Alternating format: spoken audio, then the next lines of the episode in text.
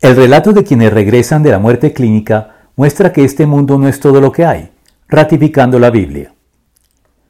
El materialismo moderno, con su creencia en que la materia es lo único que existe, niega por lo mismo y de manera consecuente la existencia del mundo espiritual inmaterial y la creencia ancestral de la humanidad entera en algún tipo de vida después de la muerte, pretendiendo encontrar apoyo en la ciencia para esta creencia.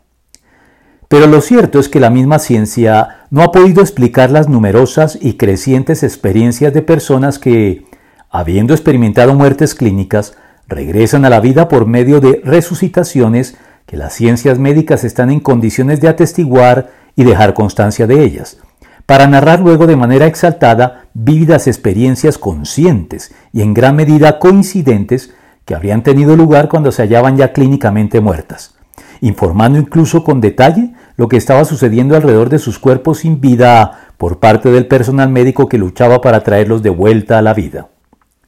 E independiente de la mayor o menor correspondencia entre estas experiencias con lo que la Biblia nos revela y lo que la teología cristiana nos informa sobre la vida después de la muerte, lo cierto es que la existencia de la vida después de la muerte se vuelve cada vez más inevitable,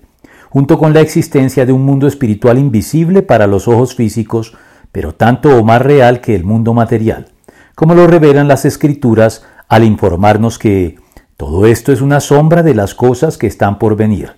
La realidad se halla en Cristo. Estos sacerdotes sirven en un santuario que es copia y sombra del que está en el cielo. Colosenses 2.17 y Hebreos 8.5.